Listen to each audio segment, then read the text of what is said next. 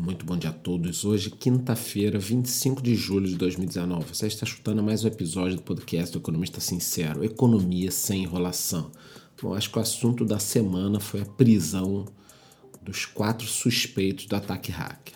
Um dos presos acusados de invadir os celulares das autoridades, né, como o ministro Sérgio Moro, ele negou a participação no crime. Gustavo Elias, que se diz DJ, afirmou que viu as mensagens privadas no celular de um amigo, que também foi preso, é claro.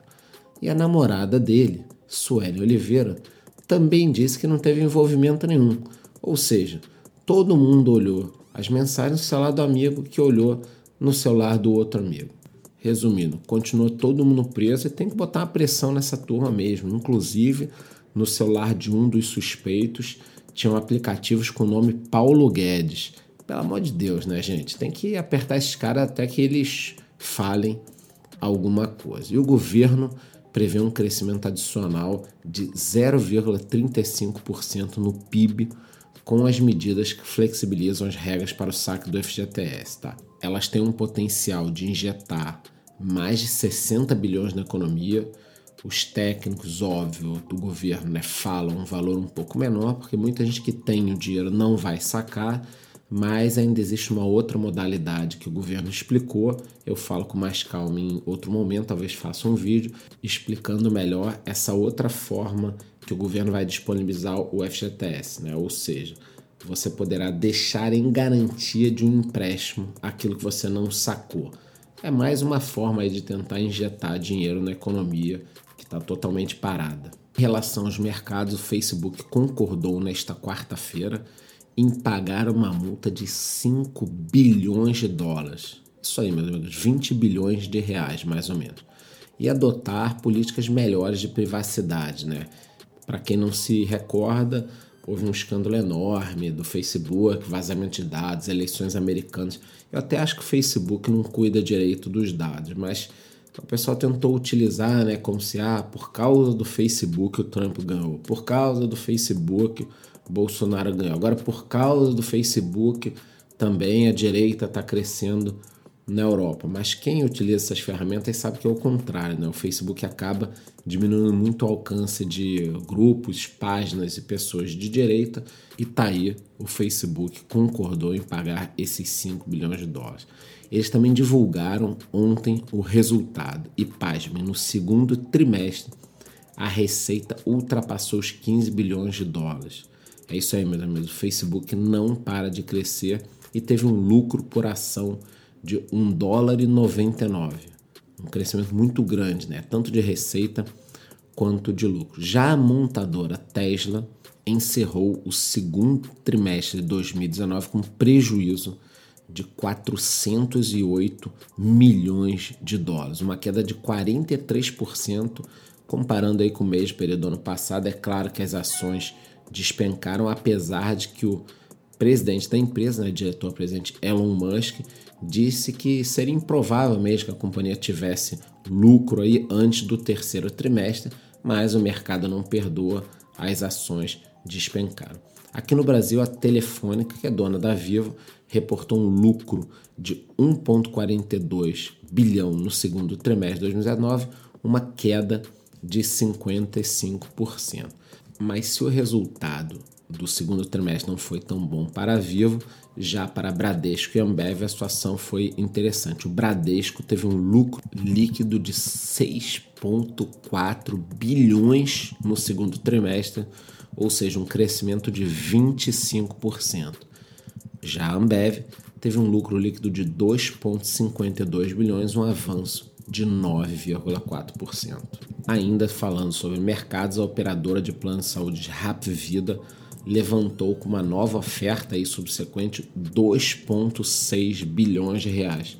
Ou seja, podem se preparar porque eles vão comprar mais empresas avançando pelo Brasil.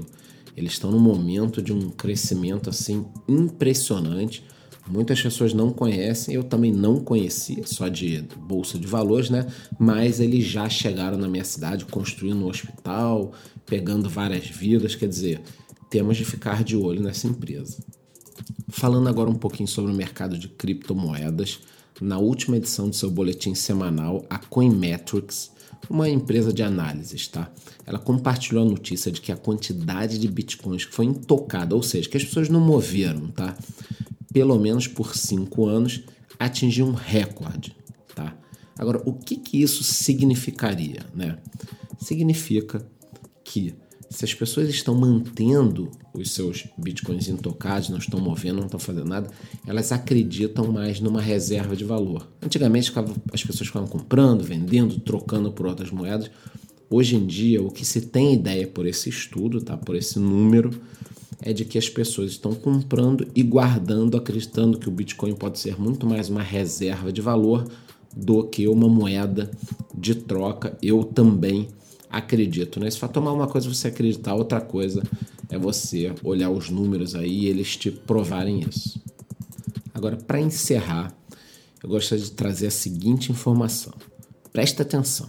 O preço médio da venda dos imóveis comerciais caiu, tá?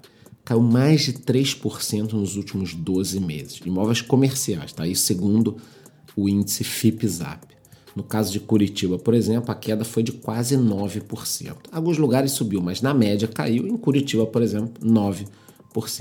Já o preço médio dos aluguéis sofreu uma queda de quase 0,5%. Ou seja, imóveis comerciais não estão tendo nem o retorno da inflação. E aí vocês vão me falar, poxa, Charles, que péssima notícia. Eu digo sim, é péssima notícia, a economia tá uma porcaria e tal mas também acaba sendo uma excelente oportunidade de compra. Sendo assim, isso explicaria essa correria por parte dos fundos imobiliários em captar recurso e comprar imóveis. Talvez nós estejamos vivendo o melhor momento, olha, presta atenção, hein? O melhor momento para se comprar um imóvel antes de uma próxima possível alta. Quem tem uma certa idade, já estava no mercado, vai lembrar que ali entre 2007 mais ou menos e 2013 nós tivemos um boom no preço dos imóveis. Eles ficaram parados anos em queda, era uma porcaria e tal, mas de repente nós tivemos um rally tão grande, uma correria. Eu lembro que foi uma época que eu estava procurando uma casa para comprar e você olhava numa semana o preço, aí na outra semana já tinha sido vendida, aí uma outra que você tinha olhado o preço já tinha subido 10%. Então nós estamos vendo um momento que pode ser exatamente o fundo do poço. E isso não serve só para imóveis, não, serve para quem está pensando em abrir um negócio, alguma coisa assim. Nós podemos estar vivendo o melhor momento para se iniciar um negócio, para se comprar um imóvel, para se fechar algum tipo de oportunidade. Pode ser o fundinho do poço. Então, vamos ficar de olho mais. É, são essas pequenas pistas que o mercado vai deixando para gente que tem de ser analisadas. Então é isso. Nos vemos amanhã no mesmo horário. Muito bom dia.